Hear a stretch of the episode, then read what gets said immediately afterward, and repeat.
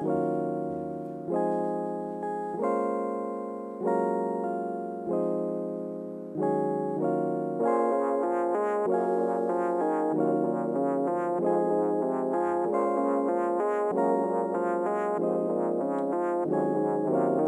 belo jingle, não é? uh, não, sei que. Ok, pode não ser assim tão bom, mas uh, tive bom feedback da vossa parte, então decidi manter o jingle para o 120 Responde número 33. 33 que foi de Compagnie, Ed Jardel, Bernardeschi e Gabriel Jesus, e é também de Scottie Pippen, Larry Bird, Karim Abdul-Jabbar e Shaquille O'Neal. Sei que não costumo falar muito da NBA, mas é o número mítico, o 33, na, na NBA. Houve muitas perguntas neste episódio, bateu-se mesmo o recorde de perguntas, novamente, e muito obrigado por essa demonstração de carinho, pelo menos eu encaro dessa forma. Um, algumas delas versavam o mesmo tema e agrupei-as numa só resposta. Uma delas está relacionada com a luta pelo título, não é? Depois do empate do Sporting frente ao Famalicão, não havia como fugir a esta, a esta questão. Posso juntar uh, seis das perguntas que foram colocadas acerca disso numa resposta Uh, até porque não quero passar muito da meia hora de podcast. Uh, não só essas seis perguntas que foram colocadas relativamente ao, à luta pelo título, mas também outras perguntas que, que já vou que já vou abordar e que também versam o mesmo tema. Mas começo então pelas questões relacionadas com a luta pelo título, o podcast universitário, visitem Pergunta-se: achas que o Sporting ainda vai ceder ou o título está entregue? O João Mascote uh, luta pelo título relançada ou continuas a achar que o Sporting ganha? André Vigário: Sporting com o título a fugir? Gonçalo Silva: Benfica ainda tem hipóteses? Eu acho que sim. Uh, eu acho que sim. O Gonçalo diz: acho, eu acho que sim. Nathaniel Pereira pergunta: a luta pelo primeiro lugar da Liga ainda está em aberto? Um, e o Israel Kinsá pergunta: achas que estes dois empates seguidos do Sporting podem ter significado o fim da estrelinha de Amorim? Muito obrigado, podcast universitário. Muito obrigado, João Mascote. Muito obrigado, André Vigário. Muito obrigado, Gonçalo Silva, Nathaniel Pereira e Israel Kinsá. Um grande abraço a todos. Indo então à questão. Curiosamente, está a acontecer algo com o Sporting que tem paralelo com o que aconteceu à Académica. A Briosa tinha conseguido conquistar pontos nos minutos finais dos respectivos jogos e depois entrou numa espiral negativa. Com o Sporting, eu achava que isso não iria acontecer, não só pela diferença competitiva para a restante competição, que não existe tanto na segunda liga, mas pela crença destes miúdos do Ruben Amorim, que não dão uma bola, quanto mais um jogo, por perdido e pela cultura de vitória que estava e está implementada neles. Eu percebo as questões levantadas quanto ao facto do, do, do título poder não estar entregue, afinal o Sporting perdeu em duas jornadas os pontos que tinha perdido nas 11 rondas anteriores ao jogo do Moreirense, o que levanta alguma suspeita sobre a fibra destes jogadores e, ao mesmo tempo, a esperança dos seus rivais não é, em chegar ao título. Eu entendo que existam essas dúvidas, ou suspeitas, ou o que é que o que lhe quiserem chamar, mas eu creio que este Sporting é permeável às mesmas e que esta reta final de campeonato, apesar de difícil, com deslocações a Braga e à Luz, não, não tirará os Leões da rota do título. A margem para o segundo e terceiro classificado encurtou, é verdade, lá em cima vamos ter um campeonato mais apertado do que era esperado, e ainda bem, mas, sobretudo, se o Sporting vencer o Sporting Sporting, Sporting Clube Farense, neste caso. Uh, se o Sporting vencer o Farense uh, na próxima jornada, acredito que os Leões consigam gerir a vantagem até a final do campeonato. Mas atenção, eu devo deixar uma ressalva: as últimas quatro jornadas do campeonato vão ser disputadas em 10 dias, praticamente, e se Benfica, Porto e Sporting estão habituados a lidar com vários jogos em pouco tempo, o Sporting não. E se a diferença do Sporting para o segundo lugar se encurtar, as coisas podem mudar eh, de forma, diria, até uh, drástica. Mas eu uh, continuo a achar que o Sporting vai mesmo ser campeão no final da época. Ainda relacionado com o Sporting, tenho aqui mais perguntas. Uma delas é do Lipzão, aliás, duas. A primeira é: se o Palhinha fosse para um tubarão europeu, qual achas que seria o destino ideal? Bem, pela, pela capacidade física e pela inteligência posicional que, que, permite eh, ter um papel importante no corte de linhas de passe e na saída de bola, eu acho que seria um ótimo 6 no City de Guardiola. Porém, havendo Rodri, torna-se difícil haver aquele espaço para palhinha, mas imagino-o perfeitamente encaixado num esquema com linhas subidas e onde ele possa ter espaço para criar desde trás. Não sendo o City, não vejo porque não possa ser eventualmente um substituto de Busquets no Barcelona, porque não?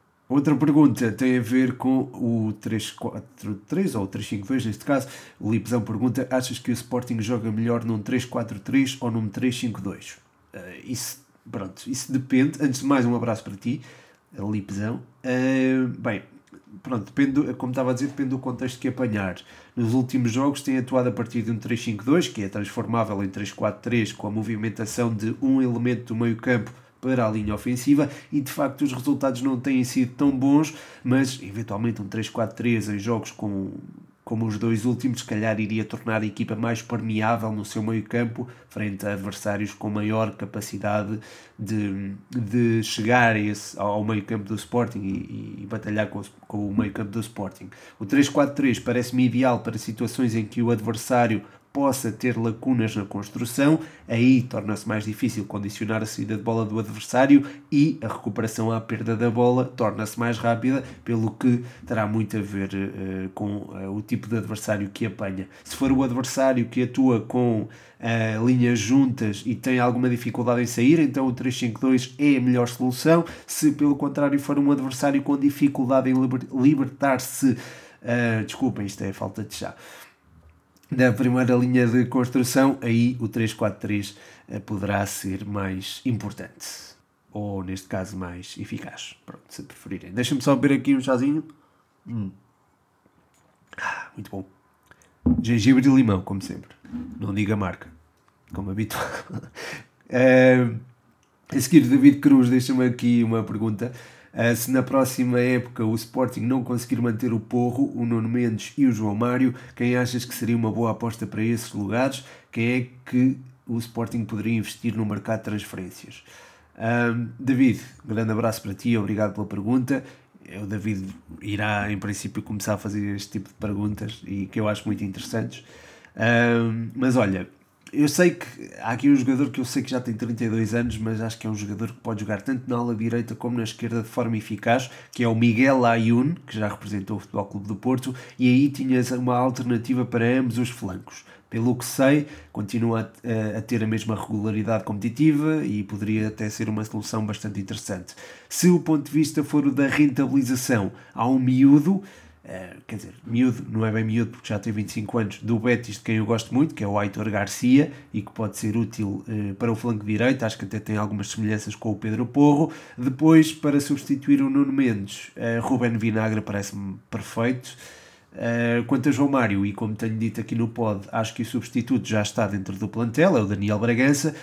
A encontrar um substituto, uh, Denis, Denis Zakaria do Mönchengladbach é um jogador bastante parecido com o João Mário, por exemplo, mas parece-me fora do orçamento dos Leões, pelo que se calhar vou aqui para o mercado nacional e escolho o Ryan Gold. Aliás, parece-me uma escolha bastante natural. A seguir, o Palhares deixa-me aqui três perguntas sobre o mercado de transferências.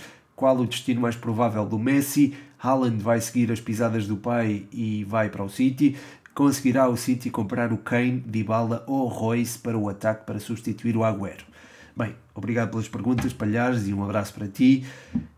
Uh, eu não tenho uma bola de cristal, por isso não sei ao certo, mas posso dar uns palpites. Uh, seria interessantíssimo, por exemplo, ver o Messi um, noutro contexto, mas não imagino que, que vá para um sítio onde não disputa Champions, portanto, uh, a sair e pela sua ligação com a Itália, a Juventus talvez possa ser um destino natural. Quanto a Haaland, era giro, era giro vê-lo seguir as, uh, as pisadas do pai, não sei, porém, se encaixaria no modelo de jogo de Guardiola da mesma forma como encaixa no do Dortmund, que quase gira eh, à volta dele. Uma coisa parece-me clara: se vier Haaland, não creio que venha Kane eh, para o City, por exemplo, uh, e vice-versa, embora Kane uh, me pareça mais adequado do que Haaland para este City. Quanto a Dybala e Royce, são jogadores mais fora da posição de Agüero e creio que não seriam substitutos diretos de Agüero, mas ficaria curioso em ver Dybala em contexto de futebol inglês, embora deva colocar a questão, será que se iria adaptar a um futebol mais físico? Eu gostava que tivesse sucesso, admiro imenso o jogador, mas não sei se teria a capacidade física necessária, ainda para mais com as lesões sucessivas que tem tido. O Palhares pergunta-me ainda se é possível o City ganhar a Champions este ano. Sim, eu tenho apontado o City à conquista das Champions desde os oitavos de final, não só aqui no 120 responde, mas noutros contextos também, e acredito que isso possa mesmo acontecer. Eu sei que escorregaram frente ao Leeds, mas este City parece-me ser uma das equipas defensivamente mais sólidas que Guardiola montou e eu acho que isso faz toda a diferença, não só em contexto Champions, mas também no campeonato, onde no máximo terão de gerir uma vantagem de 8 pontos nas últimas 6 jornadas, ou seja, faltam praticamente 3 vitórias para se sagrar campeão e isso dar-lhes uma vantagem para, para as Champions, embora haja ainda as taças domésticas por disputar, mas eh, essas ficarão certamente para segundo plano. Devo acrescentar também que este City tem a profundidade de plantel que outras equipas de Guardiola não tiveram no passado, não é? Tu vês elementos que não são habituais titulares como o Ferran Torres, o Fernandinho, o Kyle Walker, o Marrez ou o Agüero como soluções válidas vindo do banco, algo que não existia antes. Eh, com Guardiola e isto uh, torna o City numa equipa muitíssimo competitiva, portanto a Champions parece-me ao alcance deste Manchester City. A seguir uma pergunta do André Rodrigues, quem achas que vai às Champions em Inglaterra? É uma pergunta que eu até posso juntar à do Bruno Vieira, pergunta será que o West Ham pode chegar às Champions? Ele ainda se ri aqui, e enfim, eu percebo porque é que ele se ri, porque é, se calhar não imaginamos o West Ham nas Champions, não é? Mas eu acho que o teu West Ham pode ir às Champions. Mas já lá vou, antes de responder, e já que falam de Inglaterra, vou fazer aqui só uma, um spotzinho publicitário à, à International House, Olivais Santa Clara no, no Facebook, ih.coimbra.osc no Facebook. Sigam a página, perguntem por informações para aprenderem inglês e terem certificação de Cambridge. Mas então, respondendo à pergunta, uh, Manchester City e Manchester United estão praticamente sentados nas Champions do próximo ano, acho eu, pela vantagem pontual que têm. Depois há várias equipas na luta com o West Ham do, do Bruno, não é? O Bruno gosta muito do West Ham e com o West Ham estão a lutar o Leicester, o Chelsea, o Liverpool, o Everton, o Tottenham e até podemos abrir isto a Arsenal, Leeds e Aston Villa caso o quinto lugar dê acesso às Champions. Entre estas equipas todas, o Leicester parece que, pelo facto de estar em terceiro lugar e de ter um calendário mais desafogado, parece-me com boas condições de chegar às Champions do próximo ano e depois depende muito do que façam os Chelsea e Liverpool nesta edição da Liga Milionária. Caso não ultrapassem Porto e Real Madrid, acredito que apostem as fichas todas nas competições europeias, o que se irá refletir na Premier League. Ou seja, o Chelsea e o Liverpool estarão mais competitivos na Premier League aí acho que terão uma palavra a dizer e com certeza que o, o top 4 até pode ser ocupado por eles. Caso contrário, abre-se espaço para uma surpresa como o próprio West Ham, que tem um calendário mais ou menos acessível até a final do campeonato, ou até mesmo o Tottenham, caso comece a encarrilar em bons resultados. O último não foi eh, propriamente um bom resultado, mas ainda assim acho que pode acontecer. A seguir, tenho aqui perguntas sobre a Champions, eh, sobre o Porto-Chelsea, são várias. Uma é do Palhares, eh, Porto passa eh, às meias finais da Champions. Eu acredito que o jogo ficará resolvido no prolongamento 3-1 para o Porto. Dani Janota, achas que na terça poderemos ver um Chelsea mais defensivo e não a arriscar muito? Uh, e uh, Bernardo, boas Pedro, para ti o Chelsea é uma equipa com bom futebol, não me pareceram os tubarões que se dizia que eram, ou terá sido a ausência de Kanté. Tem também a pergunta do Lionel Santos a perguntar se o Porto mereceu mais contra o Chelsea na primeira mão. Muito obrigado, Palhares, muito obrigado, Dani Janota, muito obrigado, Bernardo, muito obrigado, Lionel Santos. Um grande abraço para vocês. Eu acho que existe a possibilidade do Porto passar às meias finais das Champions, sim alinho muito na ideia que o Otávio uh, lançou, que, que, tem, ele disse que se eles ganharam uh, por 2-0, uh, nós também lhes podemos ganhar por 2-0. E é certo que o contexto do primeiro jogo foi algo diferente. O Chelsea jogou no erro, teve a felicidade desses erros acontecerem e o mérito de os aproveitar, mas o Futebol Clube de Porto fez o suficiente para, no mínimo, trazer o empate para a segunda mão. Ou seja, sim, o Futebol Clube de Porto mereceu mais desse jogo da primeira mão e sim, o Chelsea jogou muito no erro. E não tenho muitas dúvidas que o venha a fazer também neste jogo. O próprio Tuchel já levantou um pouco o véu sobre isto e afirmou que o Chelsea não teria o domínio de jogo durante muito tempo, hoje e com certeza não terá. Mas não imagino o Futebol Clube do Porto a atacar à maluca, não, não acredito que isso aconteça. É certo que a pressão alta será importante para ganhar ascendente sobre o adversário, mas tem de ser efetuada de forma a não desequilibrar a equipa e a não dar muito espaço nas costas, que acabou por ser aproveitado pelo Chelsea na primeira mão. Respondendo mais, mais concretamente aqui ao Bernardo, de facto o Kanté é um elemento importante nesta equipa porque tem uma amplitude de movimentos muito larga e porque é um jogador inteligente, muito forte a ler o jogo, cortando linhas de passe como poucos no futebol europeu, mas contra o Atlético Madrid e, por exemplo, na primeira mão isso não se verificou, o Kanté fez apenas 16 minutos, contra o Futebol Clube do Porto fez 10 minutos e ok, já conseguiu lançar um pouco a sua influência, uh, ou seja, acho que este modelo de jogo de Thomas Tuchel é relativamente seguro e não depende propriamente de uma referência, embora o Kanté seja um, um jogador fantástico.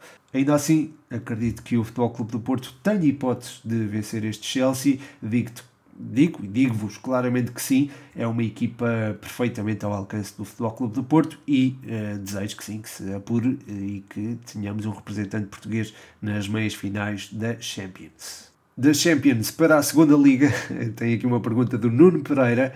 Uh, a pergunta uh, é sobre o SAMU, uh, se o SAMU merece o prémio de melhor do mês na segunda liga. E sim, Nuno, eu acho que sim, que merece. Eu tive a oportunidade de o ver ao vivo no primeiro jogo que fiz para o 120 e vi o melhor que o SAMU tem para oferecer. Muito voluntarioso no apoio à pressão e que permitiu uma recuperação rápida da posse, ou pelo menos condicionar a saída de bola da académica, e muito forte também ali na decisão. Aliás, ele marcou um golo de livre direto e esteve no lance do primeiro golo com um passe fantástico para o Kiko Bondoso, que depois assistiu o Cassiano. E não é um jogador que viva só desta intensidade, porque também se adapta bem a um ritmo de jogo mais lento quando é necessário implementá-lo. No mês passado fez o tal jogasse contra a Académica, aliás eu elogio como o melhor em campo. Contra o Leixões fez outro grande jogo e contra o Oroca também esteve muito bem, pelo que, a meu ver, uh, estes jogos foram todos em março, uh, ou seja, acho que é merecido. Este prémio é muito merecido. O Samu merece-o uh, inteiramente. A seguir tem aqui uma pergunta do Henri. Ele pergunta o que tens a dizer acerca do Boldini da Académica, 12 golos na segunda liga. Uh, antes de responder, Henri, um abraço para Nuno Pereira e um abraço para ti também. Uh, e obrigado pela pergunta. O Boldini, uh, o Boldini é craque, não, não é que seja um jogador uh, tecnicamente sobredotado, porque não é, mas fisicamente dá muito ao jogo e é alguém que se movimenta muito bem, tanto na pressão como na construção, ou seja, a pressionar o adversário quando sai, quando o adversário sai, e a movimentar-se entre as linhas do adversário quando a sua equipa está com a bola. Isso viu-se no golo que apontou ao Futebol Clube de Porto, por exemplo, embora haja também muito mérito para o passe do Sanca e viu-se já agora também no jogo contra o Vila Franquense, em que teve um impacto tremendo quando entrou. Aliás, em ambos os jogos, elegiu como o melhor em campo no eh, setor 120. Mas sim, obrigado por teres feito essa pergunta sobre o Boldini, gosto sempre de falar de, do miúdo.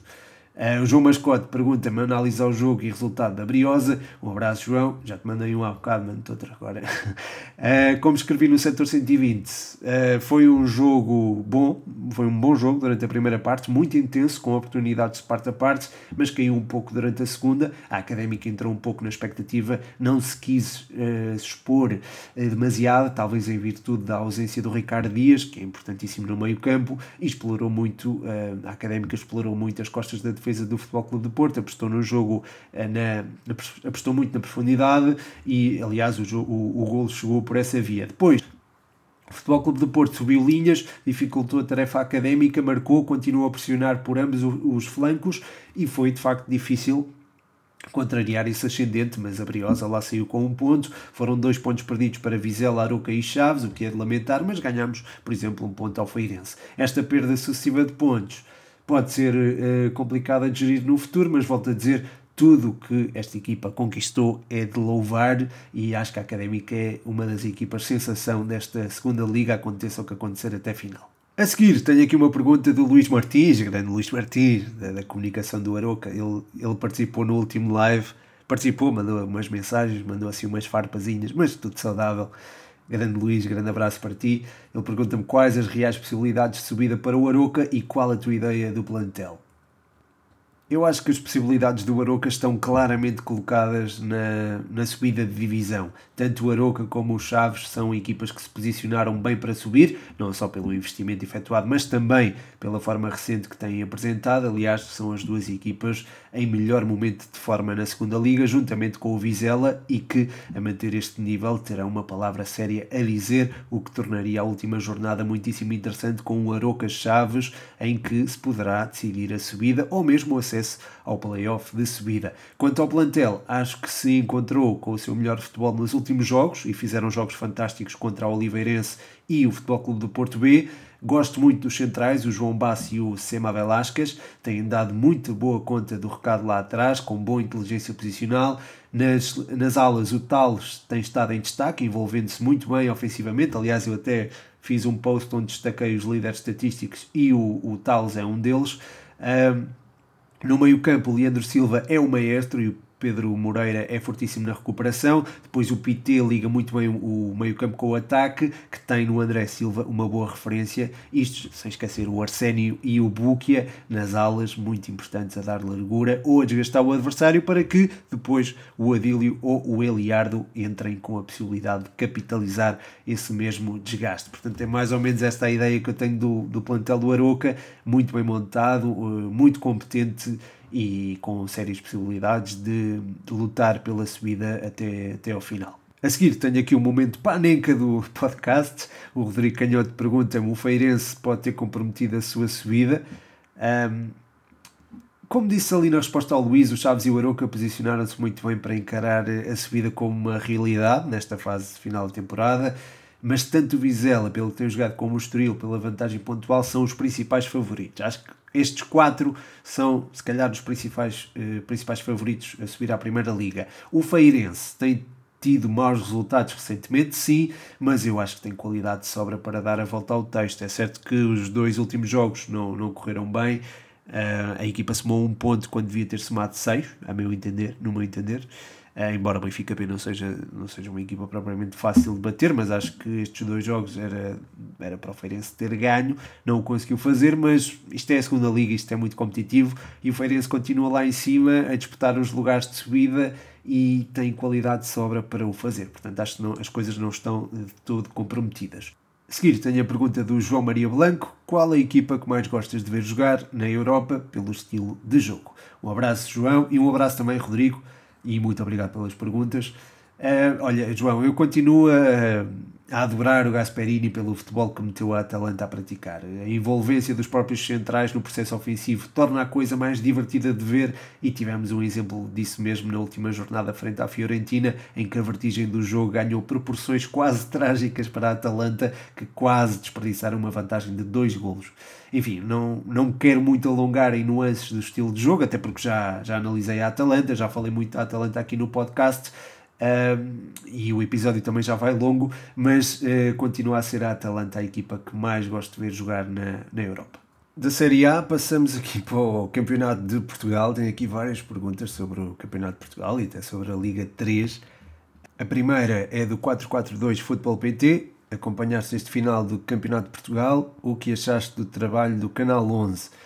Olha, esta é, uma ótima pergunta porque dá-me a oportunidade de valorizar o trabalho do Canal 11, que foi absolutamente fantástico. A forma como têm tratado o Campeonato de Portugal e também a Liga Revelação e até a Segunda Liga merece todos os elogios possíveis. Eu sei que é uma competição da Federação e que por isso estaria sempre contemplada no Canal 11, mas podiam simplesmente escolher dar dar destaque a produto mais rentável no imediato, como ligas estrangeiras, em vez de apostar numa perspectiva de longo prazo e de valorização do produto português, como estão a fazer e muito bem com o Campeonato eh, de Portugal e farão com certeza na, na Liga 3. Portanto, fica aqui a minha os meus parabéns ao Canal 11 por este trabalho com, com o Campeonato de, de Portugal, pela cobertura que foi feita, pela atenção que merece o nosso, o nosso futebol. Obrigado por isso e obrigado 442 Futebol PT pela, pela pergunta. A seguir, tenho aqui perguntas também relacionadas precisamente com esta com o Campeonato de Portugal. Uh, o Diogo Pires pergunta quem achas que vai subir para a segunda Liga. Uh, junto a esta pergunta, mais duas, que é do Reply Teams underscore PT. Quais são os clubes que achas que vão subir do Campeonato de Portugal para a segunda Liga? Pedro sobe. Uh, e depois tenho aqui uma pergunta do Rafinha. Uh, na tua opinião, das equipas que vão disputar a subida à segunda Liga, quais são as principais candidatas? Ora bem, muito obrigado a todos, um grande abraço são, são dois grupos muito equilibrados, vai ser muito difícil, mas imagino que o Anadia e o Braga B possam ser favoritos a subir na Zona Norte. Na Zona Sul, aí já será mais complicado dizer. Eh, o Torriense, treinado por Felipe Moreira, é uma equipa dificílima de travar. O Leiria é um crónico candidato à subida e tanto o Estrela como o Vitória têm projetos estruturados para garantir o, segundo, o acesso à segunda Liga. É muito difícil escolher uma equipa na, na Zona Sul, sobretudo mas uh, pronto, se tiver de apostar, aposto no Anadia, porque é uma equipa que gosto, da qual gosto, e aposto também no Vitória de Setúbal. Seguir uma pergunta sobre a Liga 3 é do Rodrigo Antunes. O que achas da estrutura da Liga 3? Olha, tenho que agradecer, Rodrigo, porque me enviaste a estrutura da Liga 3 mal saiu. Um grande abraço para ti, Rodrigo, e obrigado pela pergunta. Quanto à estrutura, penso que faz algum sentido, embora com alguns reparos, mas a Federação terá feito o melhor possível, obviamente. Eh, aliás, a introdução de uma terceira liga parece-me bastante importante para o nosso futebol, ou pelo menos a introdução de uma competição intermediária entre a segunda liga e o Campeonato de Portugal, para não haver tantas equipas numa só competição no acesso à uh, segunda liga. Eu no último episódio falei da estrutura da Liga 3, uh, eh, houve aí algumas coisas que não estavam bem definidas, e, portanto eu volto, volto a referir. Basicamente são 24 equipas, vão estar divididas em duas séries de 12, o, os primeiros e o quarto da Série A depois encontram-se com o segundo e o terceiro da Série B e o quarto e o primeiro da Série B encontram-se com o segundo e o terceiro da Série A numa liguilha, uh, jogam entre si.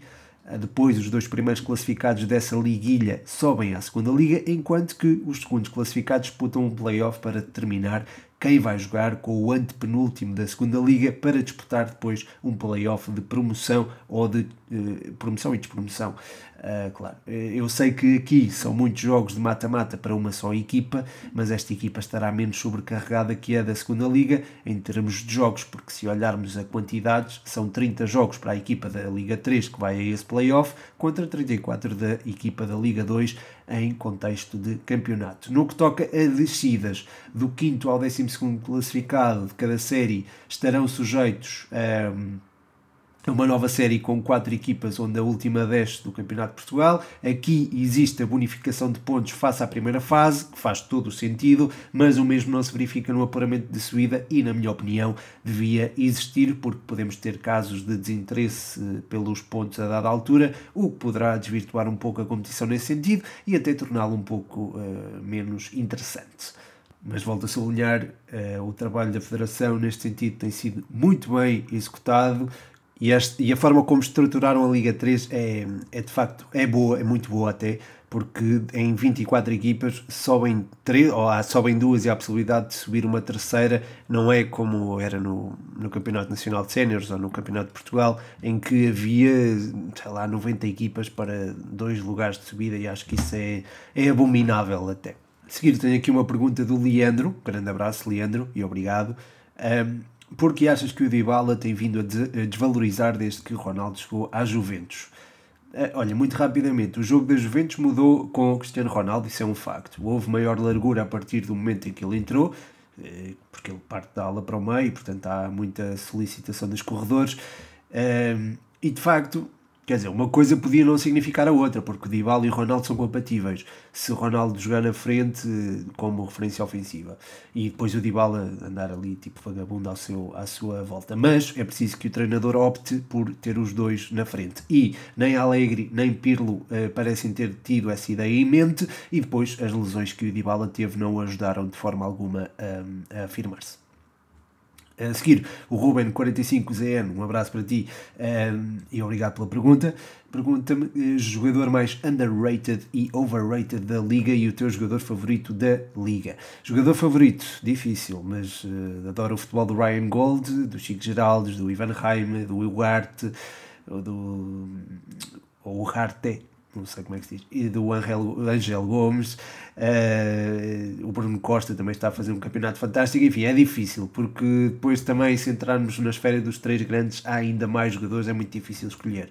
Overrated, não gosto muito de falar, tenho algum pudor em falar mal dos jogadores, portanto prefiro valorizar quem tem sido pouco valorizado neste caso, e aí acho que podemos falar de vários jogadores, e vou escolher um, até porque o pod vai longo e faço já a ponto para as próximas perguntas escolho, portanto, o Carlos Júnior do Santa Clara. É alguém que, de quem se tem falado bastante, mas se calhar não tanto como talvez merecesse, portanto, entra aqui na categoria de underrated, eh, pela regularidade exibicional que tem apresentado, pelo impacto físico que entrega ao jogo, pela facilidade que tem em decidir jogos e entregar pontos à sua equipa, tal como aconteceu com o Marítimo Farense e com o Portimonense, esteve quase a acontecer com o Porto. Enfim, é um jogador fantástico e, que, e de quem se tem falado, se calhar pouco. Se calhar tem-se falado um bocadinho mais nos últimos tempos, mas acho que é um jogador que já merecia esta, ou pelo menos merece mais atenção do que aquela que tem tido.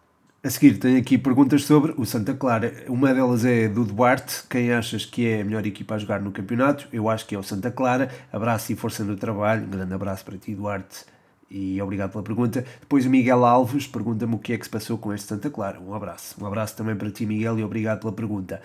Este Santa Clara é das equipas que melhor futebol tem apresentado. Estou completamente de acordo em relação a isso com a quebra recente do, do Braga, poderia ser uma equipa a ter em conta para o prémio de equipa mais divertida, não é? Porque acho que é isso que estamos aqui a, a ter em conta, uh, digamos assim. Mas acho que o Benfica tem, tem exibido um futebol de alto nível nos últimos tempos e se calhar daria esse troféu aos encarnados para já. Mas o Santa Clara eventualmente pode, pode também apresentar esse futebol, uh, embora eu também tenha que destacar o Moreirense do Vasco Seabra, por exemplo, ou o Famalicão do Ivieira, que tem, tem praticado um ótimo futebol.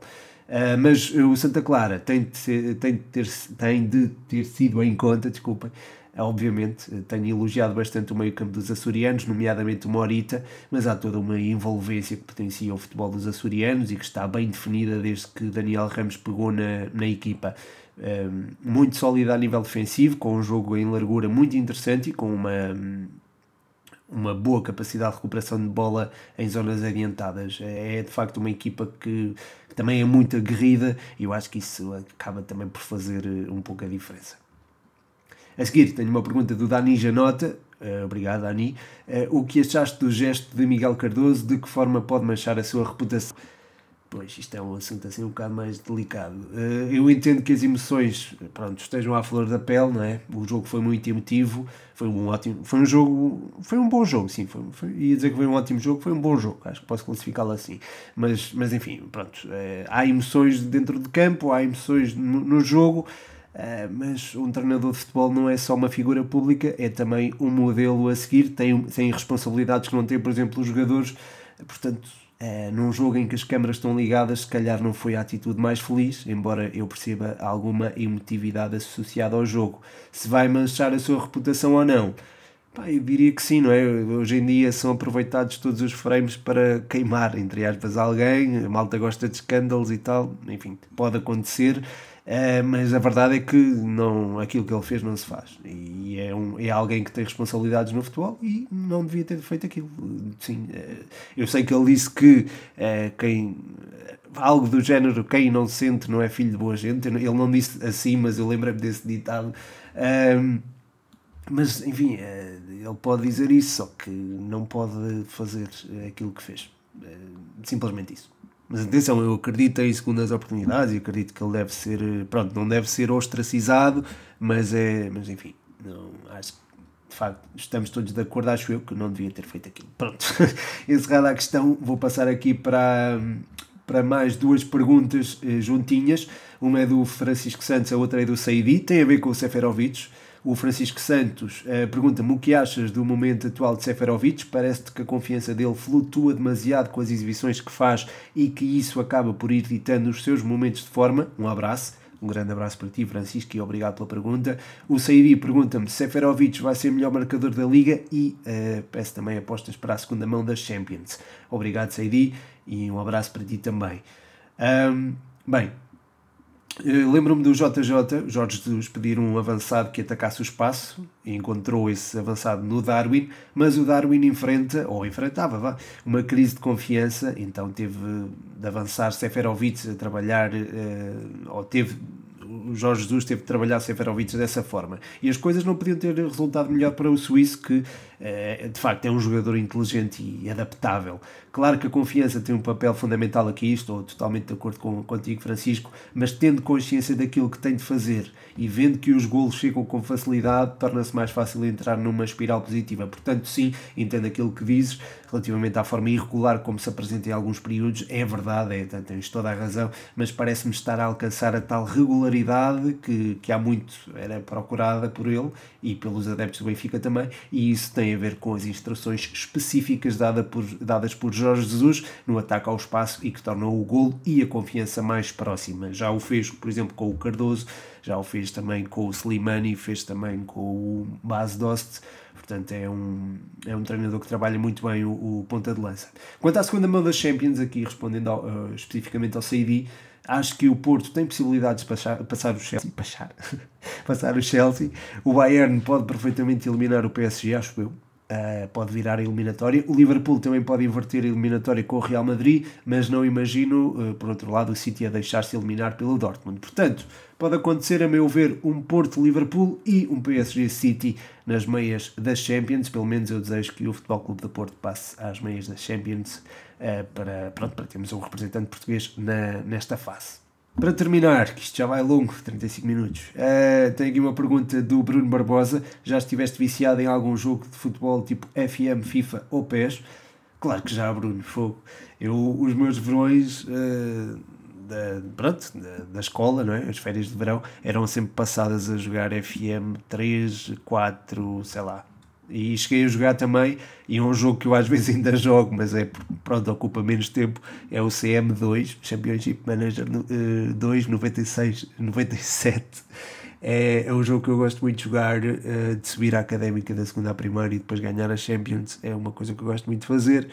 Um, eu habituei-me, eu nem sabia ler na altura quando, quando o meu pai comprou, um, comprou esse jogo e eu lembro-me de estar, eh, estar ao pé dele, sei lá, quando via tipo. Eh, imagina, o jogo nem tem 2D, portanto o jogo é só palavras a aparecer. E quando aparecia um pisca-pisca, que era tipo, era sinal que tinha sido gol, um pisca-pisca uh, branco e preto, eu ficava todo contente, gol. Portanto, fechava os golos com o meu pai e era, pronto, era divertido. Depois fui ganhando o gosto ao jogo, depois comecei, pronto, aprendi a ler, não é? Aprendi a escrever e, e, lá está, depois comecei a jogar o CM2 e ainda hoje jogo, ainda hoje, em 2021, jogo um jogo que foi lançado há uh, 25 anos.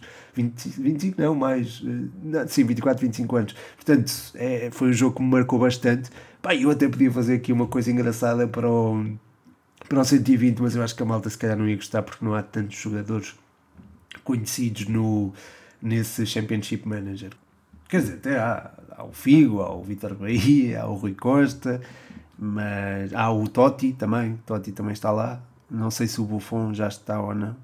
Uh, mas, mas sim, uh, enfim, é um jogo que eu, que eu às vezes ainda jogo. E um dia talvez faça qualquer coisa no, no 120 e pronto, enfim, pode ser que, que a malta goste, uh, faça aí só, sei lá, uma épocazinha e pronto, e depois a gente vê como é que, como é que as coisas correm. Quando tiver mais tempo, que isto o tempo não, não dá para tudo, eu gostava, mas não dá para tudo, por isso é que eu, pronto, lá está, não avancei com as tais iniciativas do FIFA, por exemplo, mas eventualmente uh, vão aí surgir coisas novas no, no 120. Já agora dei-me feedback em relação ao, ao CM2, se gostavam de que eu, que eu fizesse uma épocazinha no CM2 e depois partilhasse aí. Se calhar até partilharia no YouTube, até seria giro partilhar por lá. Não agora, mas mais, mais à frente.